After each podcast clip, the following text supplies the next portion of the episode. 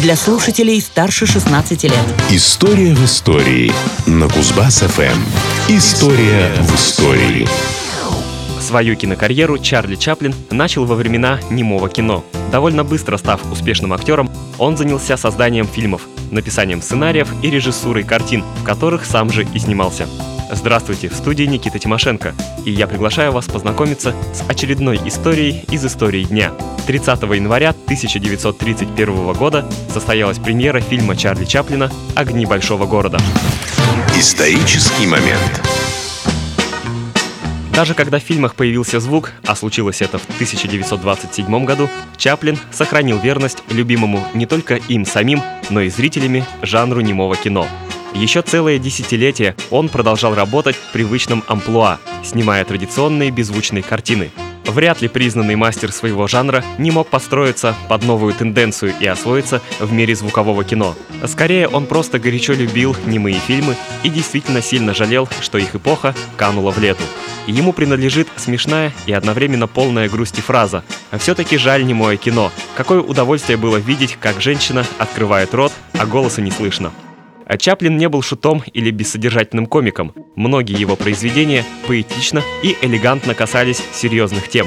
Красной нитью через все творчество Чарли Чаплина проходила тема маленького человека, хорошо знакомая многим писателям, в частности российским классикам.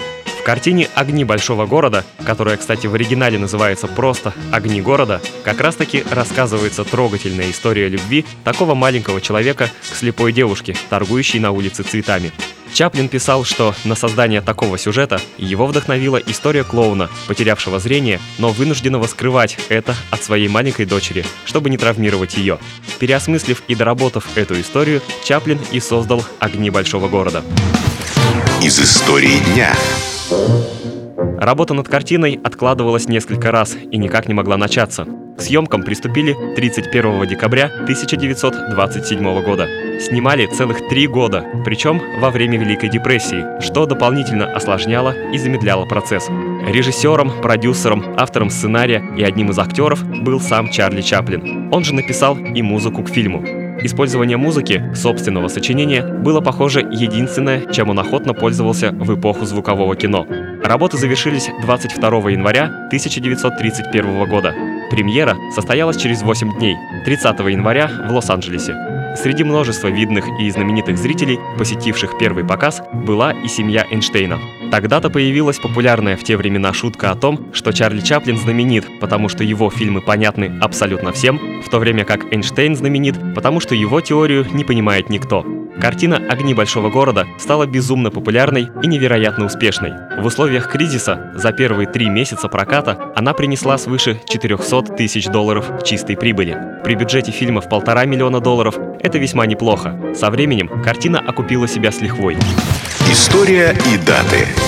«Огни большого города» — восьмая по счету полнометражная работа Чаплина и одна из самых популярных в его творческой карьере.